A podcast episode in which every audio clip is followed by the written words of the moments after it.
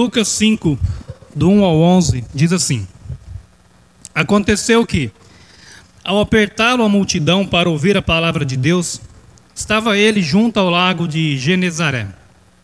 E viu dois barcos junto à praia do lago, mas os pescadores, havendo desembarcado, lavavam as redes. Entrando em um dos barcos, que era o de Simão, pediu-lhe que o afastasse um pouco da praia, e assentando-se ensinava do barco as multidões. Quando acabou de falar, disse a Simão: Faze-te ao largo e lançai as vossas redes para pescar. Respondeu-lhe Simão: Mestre, havendo trabalhado toda a noite, nada apanhamos, mas sob a tua palavra lançarei as redes. Isto fazendo, apanharam grande quantidade de peixes e rompiam-se-lhe as redes. Então fizeram sinais os companheiros do outro barco para que fossem ajudá-los. E foram e encheram ambos os barcos a ponto de quase irem a pique. Vendo isto, Simão Pedro prostrou-se aos pés de Jesus, dizendo: Senhor, retira-te de mim, porque sou pecador. Pois à vista da peça que fizeram, a admiração se apoderou dele e de todos os seus companheiros, bem como de Tiago e João, filhos de Zebedeu, que eram seus sócios.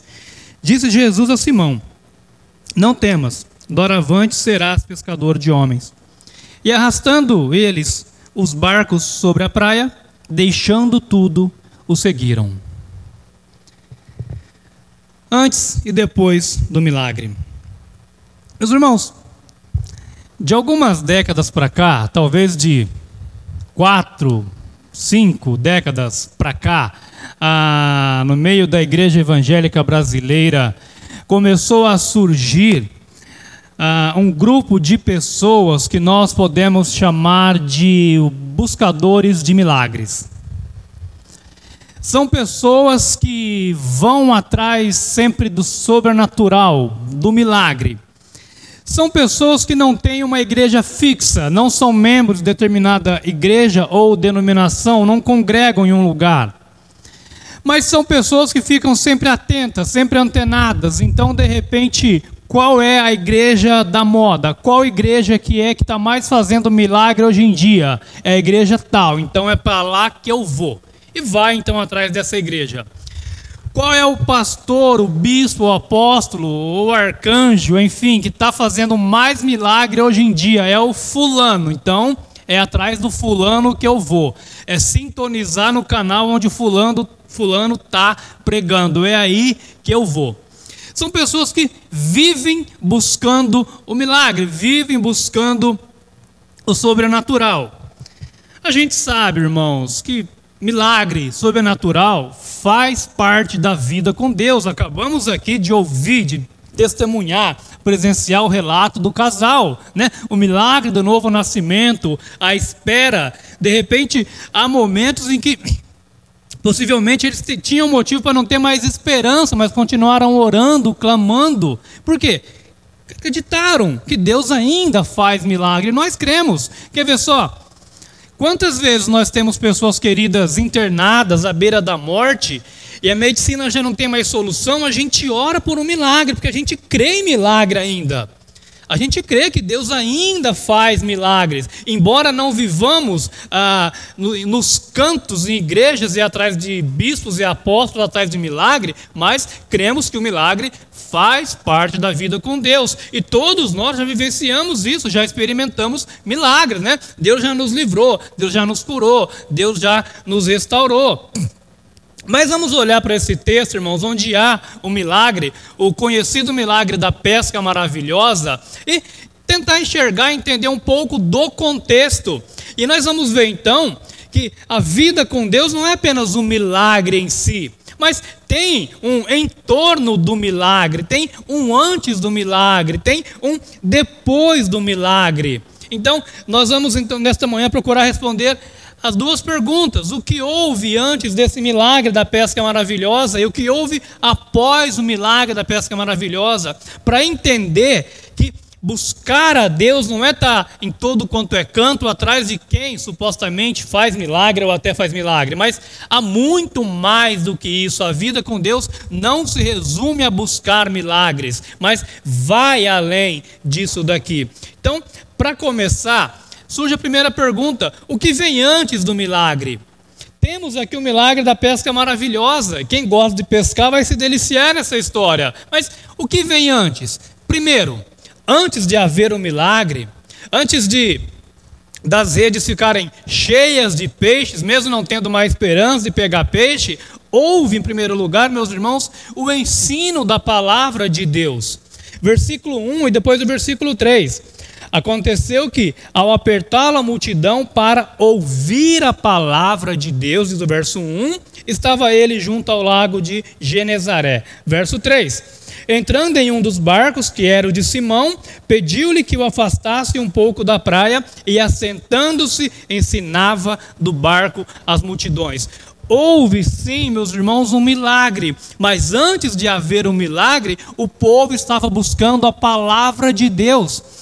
Nesse momento, o povo não estava simplesmente buscando um milagre ou seguindo um milagreiro, um fazedor de milagres, um curandeiro, alguém que fazia algo sobrenatural, mas o povo estava ali apertando a Jesus, seguindo a Jesus, porque o povo queria ouvir a palavra de Deus, aprender a palavra de Deus. Então havia uma multidão sedenta pela palavra de Deus e havia alguém no versículo 3, no caso Jesus, ensinando a palavra de Deus.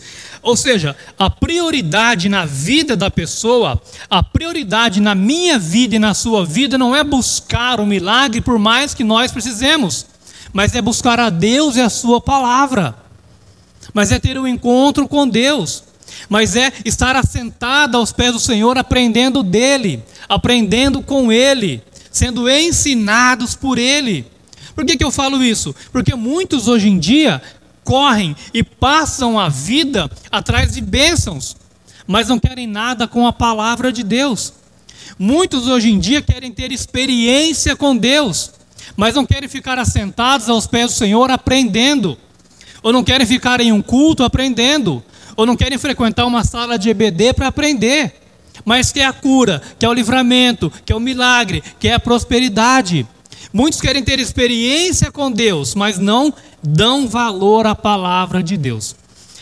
Eu tive um professor na faculdade, ele já está no, no céu com o Senhor. Ele era pastor em um, um estado aqui do Brasil, longe daqui. Ele estava na igreja um dia, aí apareceu uma pessoa querendo conversar com ele. Essa pessoa falou assim: Olha, eu vim trazer um recado de Deus para o Senhor. Era uma suposta profetisa. E o pastor falou: Se é de Deus, então fala, né? Ela falou: Olha, Deus, o Espírito Santo, me mandou vir aqui para falar que o Senhor está casado com a mulher errada. Imagina, o pastor falou assim: Olha, eu estou casado com a mulher, com essa minha, essa minha mulher que você diz que é errada, há mais de 20 anos. Temos dois filhos. Ela me respeita como homem, como marido, como pastor, como pai dos filhos dela. Ela me respeita como irmãos em Cristo. E não há pessoa no mundo que mais tem me abençoado do que essa mulher. E outra coisa, aí quando ele continuou a falar, a, a, profetisa falou: Mas fica tranquilo que o Espírito Santo vai providenciar outra mulher para o Senhor. O pastor falou: Mas como assim? Porque a palavra de Deus é contra o divórcio, e o, e o, autor da palavra de Deus é o Espírito Santo. A Bíblia foi escrita por homens inspirados pelo Espírito Santo de Deus. Ele não pode entrar em contradição. E a profetisa então falou: Pouco me importa o que diz a Bíblia, eu só dou ouvidos ao que fala o Espírito Santo. Você entendeu? É gente que diz ou quer ter experiência com Deus, mas deixa de lado, não leva a sério a palavra de Deus. Meus irmãos, a grande prioridade na nossa vida, por mais que a gente almeje cura, libertação, a prosperidade, tudo aquilo que o Senhor pode nos conceder, mas é a busca pela palavra santa do nosso Deus. Você, falando em milagres, você, você vai perceber que no, nos evangelhos, no Novo Testamento, com o passar do tempo, de modo assim cronológico, os milagres vão diminuindo nos evangelhos, quando Jesus surge, quando Jesus aparece, há um número grande de milagres. Só que depois, nos próprios evangelhos, os milagres vão diminuindo. No livro de Atos, você tem um pouco no começo, depois vai diminuindo também. Por quê? Porque os milagres, muitos eram necessários naquela época para testificar Jesus como enviado de Deus. Os milagres eram para apontar para Jesus como enviado de Deus. Depois, então, que a palavra é formada, que o Novo Testamento é formado, não há tanta necessidade de milagre, porque onde nós encontramos Jesus hoje? Na palavra de Deus. Onde nós ouvimos falar acerca de um Salvador? Na palavra de Deus. Onde nós ouvimos falar acerca do céu? Palavra de Deus. Onde nós encontramos as verdades acerca do perdão dos nossos pecados, a nossa reconciliação com Deus?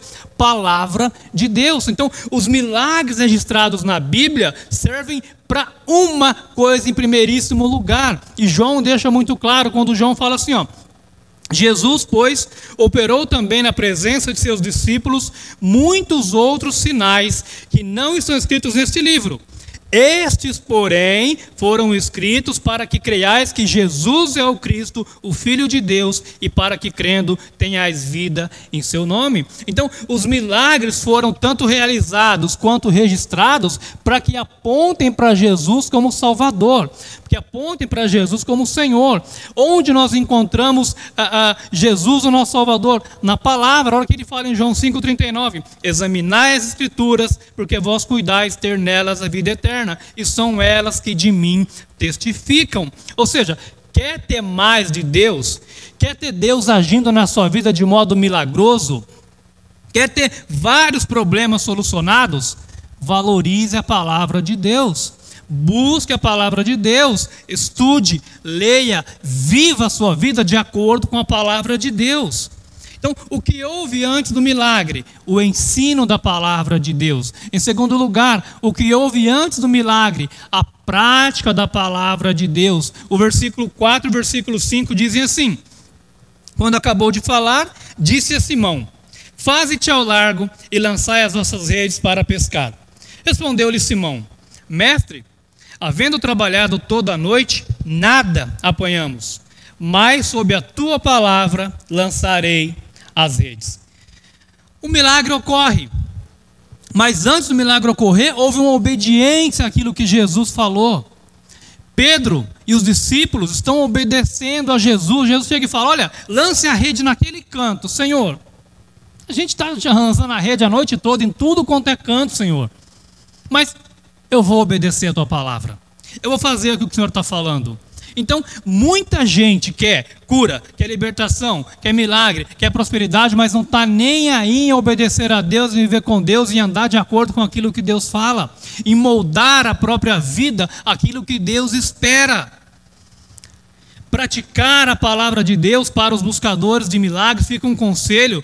Praticar a palavra de Deus em busca de um milagre não é passar pela porta ungida, não é usar o lencinho ungido, não é beber água, água orada, água benta, não, isso é desobedecer a Deus. Mas obedecer a Deus, obedecer a palavra de Deus é falar aquilo que Deus está falando para cada um de nós. Obediência é o seguinte: Deus falou e eu vou cumprir. Jesus falou e eu vou obedecer. E eu vou obedecer, Pedro nos ensina, mesmo quando não há muito sentido. Senhor, o Senhor prega bem, o Senhor faz milagres, o Senhor está rebanhando multidão. O Senhor entende muita coisa, mas, Senhor, de pescaria, Senhor, ninguém entende aqui melhor do que eu, Tiago e João e André. Pedro podia falar isso. O Senhor chega assim do nada e fala para a gente lançar a rede. Senhor, a gente é pescador desde criança. Senhor, eu tenho tudo para não obedecer ao Senhor, mas eu vou obedecer ao Senhor. Isso é fé, isso é obediência. É você cumprir aquilo, mesmo quando o que Jesus fala talvez não tenha muito sentido naquele momento. Eles tiveram fé quando havia motivo para duvidar, para não crer, mas eles creram. E um detalhe, meus irmãos, que vai fazer toda a diferença. Esses homens tiveram fé e obedeceram a palavra de Jesus.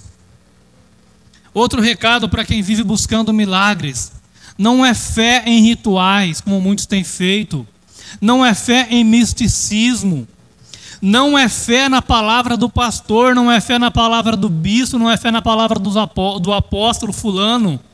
É fé na palavra de Jesus. Você quer ter Deus agindo na sua vida de modo milagroso? Você quer ter uma vida com mais sentido? Uma vida com mais significado? Obedeça a palavra de Deus, coloque em prática aquilo que você tem aprendido, tenha fé na palavra de Jesus.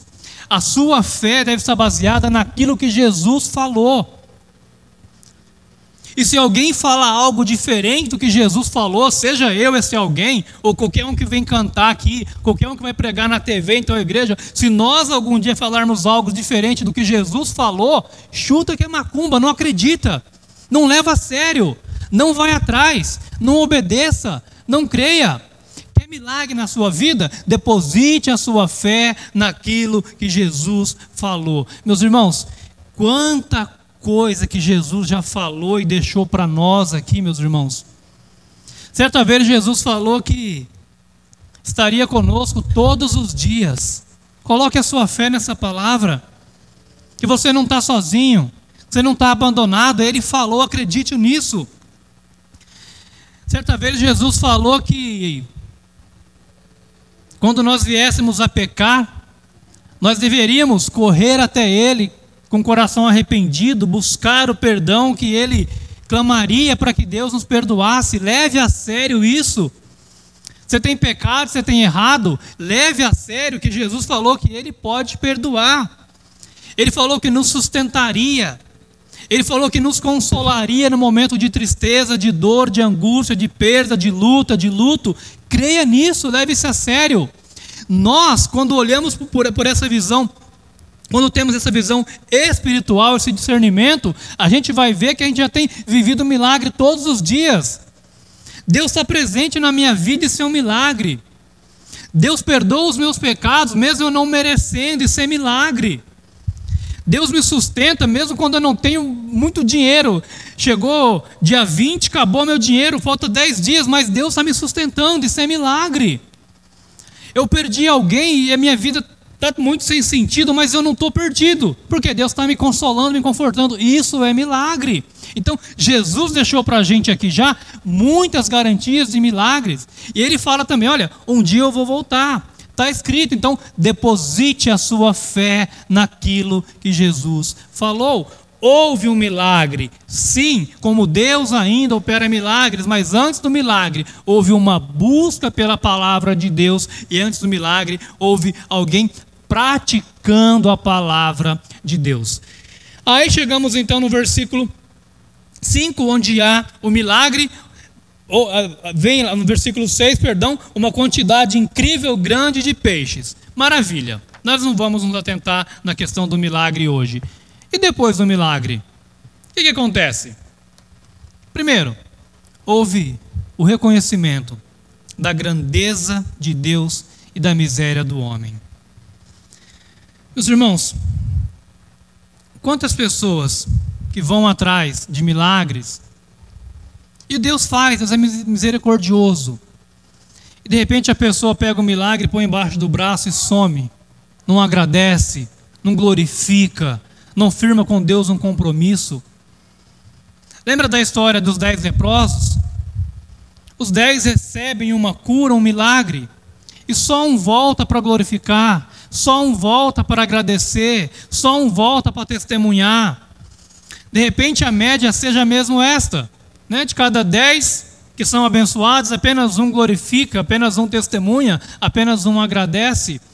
Então tem muitos hoje em dia que vivem correndo atrás de milagre, e Deus é bondoso, dadivoso, misericordioso, Deus cura, abençoa, liberta, restaura e continua derramando bênçãos sobre justos e injustos. Mas nem todo mundo faz o que Pedro faz aqui no versículo 8. Quando acontece então o milagre, diz assim o verso 8: Vendo isto, Simão Pedro prostrou-se aos pés de Jesus, dizendo: Senhor, retira-te de mim, porque sou pecador. Esse homem é grande demais. Eu sou pescador experiente, o meu barco é bom, meus companheiros são bons. A gente está aqui a noite toda, a gente não pegou um lambari sequer. Esse Jesus chega aqui do nada e só fala: Pedro, joga ali. eu jogo, nunca peguei tanto peixe assim, o barco está até virando quase. Ou seja, ele é alguém diferente de todos nós. Ele é alguém que está infinitamente acima, além de todos nós. Ele é mais poderoso, mais sábio, mais santo que todos nós. Agora, se ele é poderoso, se ele é sábio, se ele é santo, eu sou pecador. Senhor, fica longe de mim, Senhor. Eu nem, eu nem posso estar perto do Senhor. Eu nem posso estar no mesmo, mesmo lugar, mesmo, mesmo metro quadrado que o Senhor.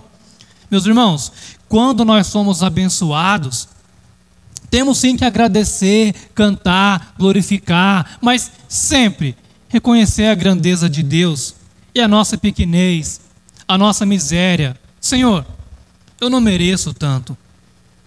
Eu não mereço, Deus, tanto o Senhor tem feito por mim. Senhor, eu sei quem eu sou e o Senhor sabe muito melhor do que eu quem eu sou, as minhas falhas, meus pecados, meus erros, o quanto eu estou aquém da tua vontade, Senhor. Mas ainda assim, o Senhor sendo grande, poderoso, santo, perfeito, perfeitamente justo, o Senhor tem me abençoado, tem me perdoado. Eu não mereço. Todas as vezes em que você for abençoado, reconheça a grandeza de Deus e reconheça que você não merece essa bênção essa dádiva, mas Ele é bom, mas Ele é perfeito, Ele nos abençoa mesmo quando a gente não merece.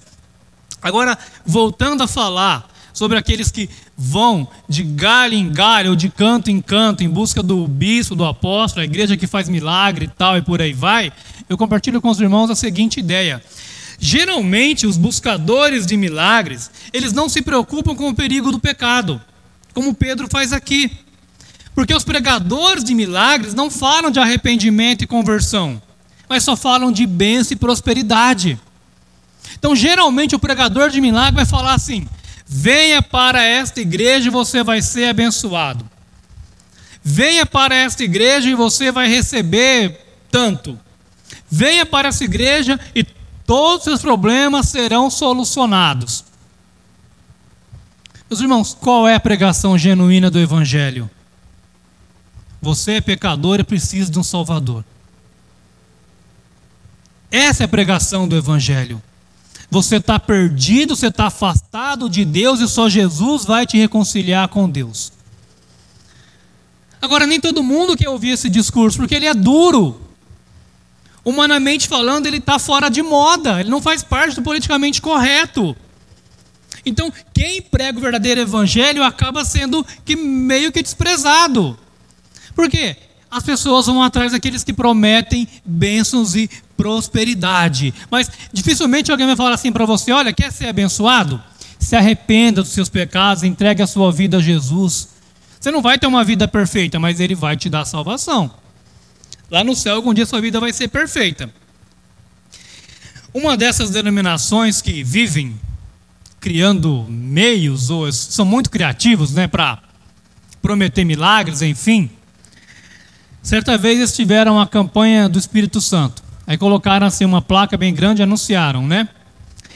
Quarta-feira do Espírito Santo. Venha receber o Espírito Santo. Era um convite para a pessoa, independentemente da fé ou da crença dela, ir lá naquele culto receber o Espírito Santo. Irmãos, só recebe o Espírito Santo quem antes entregou a vida a Jesus. Só recebe o Espírito Santo quem antes se arrependeu dos seus pecados, entendeu que carecia de um Salvador e teve um encontro genuíno com Jesus. Na palavra de Deus, no livro de Efésios, capítulo 1, diz que quando nós entregamos a vida a Cristo, nós somos selados pelo Espírito Santo de Deus. Você entregou a vida a Jesus, você recebe o Espírito Santo. Você não entregou a vida a Jesus, você não vai receber nunca o Espírito Santo mas prometem bênçãos, prosperidades e muita coisa sobrenatural, mas não entregam Jesus, mas não falam acerca de Jesus. Agora, quanto mais milagres o Senhor operar na sua vida, mais você vai reconhecer a grandeza e a bondade e a magnitude de Deus. Olhe para as bênçãos de Deus na sua vida com um olhar de gratidão. E de vez em quando, com aquele olhar de vergonha, porque você sabe que você não merecia tanto. É o que Pedro faz aqui, Senhor. Que vergonha, Senhor. Olha quem eu sou, olha quem o Senhor é. Então, o que houve antes do milagre? Houve a busca pela palavra, houve a prática da palavra, o milagre acontece e depois do milagre, então, em primeiro lugar, há o reconhecimento da grandeza do Senhor e da miséria humana. Último lugar, o que houve depois do milagre? O reconhecimento de que a vida só tem sentido ao lado de Jesus. Versículo 11 para a gente finalizar. E arrastando eles os barcos sobre a praia, deixando tudo, o seguiram. Esses homens aqui, eles ouviram a palavra de Deus, eles praticaram a palavra de Deus, eles foram abençoados. Deus, o Senhor Jesus operou ali na vida deles um milagre. Não havia outra decisão para esses homens a não ser seguir aquele homem, a não ser seguir aquele homem que estava ali fazendo um milagre, mostrando que era um enviado de Deus. Siga a Cristo, não porque ele ainda fará muitos milagres na sua vida, e de fato ele vai fazer, mas comprometa-se com ele por aquilo que ele já fez. Nos reconciliou com Deus. Nós seguimos a Cristo não por interesse em receber cada vez mais, mas seguimos a Cristo e amamos a Cristo porque Ele é o nosso Salvador, isso nos basta. Isso nos basta. O meu compromisso com Ele é gratidão, irmãos, é o que a gente fala sempre na igreja. Tudo que nós fazemos para Deus na igreja não é para Deus nos abençoar mais, Senhor. Senhor, hoje eu vou pregar duas mensagens, então eu mereço bênção especial nessa semana. Senhor, hoje eu vou cantar de manhã e de noite. Senhor, hoje eu estou na recepção, tem que ser abençoado. Senhor, hoje eu estou no berçário, me abençoe. Não, tudo que nós fazemos para Cristo, seja aqui ou lá fora, é por aquilo que Ele já fez por nós. É gratidão, é um coração grato. É isso que nós fazemos. Muitos hoje buscam o milagre, mas não querem compromisso com Deus, não são gratos a Deus.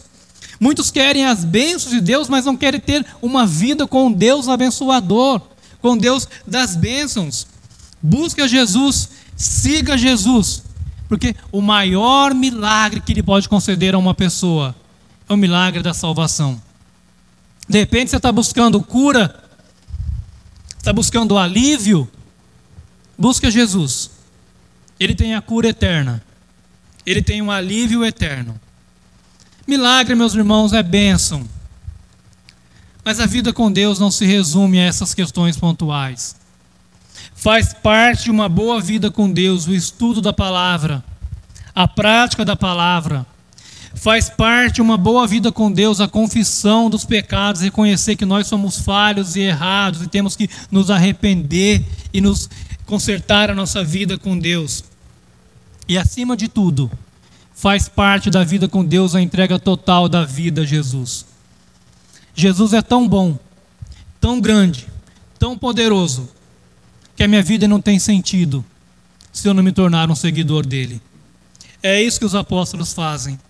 É isso que eles compreendem. Eles poderiam muito bem pegar esse monte de peixe, correr lá na feira, vender e no outro dia voltar a pegar mais peixe. Mas eles foram tão impactados pela presença, pela grandeza de Jesus que eles falaram: olha, a nossa vida não vai ter nenhum sentido se a gente não passar a seguir esse homem. Que você possa nesta manhã ter compreendido, ter compreendido isso. Que a sua vida só vai ter sentido. Não quando você for curado de uma dor, de enfermidade, mas quando você seguir a Jesus. Entregar nas mãos dele a totalidade da sua vida, todos os seus sonhos, todos os seus planos. Que o Senhor, meus irmãos, nos abençoe. Que o Senhor continue nos ensinando a buscá-lo por ele ser quem ele é e não por aquilo que ele pode fazer por nós. Que nós, nesse primeiro mês de 2022, possamos buscar o Senhor e o seu reino em primeiríssimo lugar. E com certeza, meus irmãos, tudo aquilo que nós precisamos, Deus vai nos conceder, Deus vai nos acrescentar. Que Ele nos abençoe e aplique a Sua palavra aos nossos corações.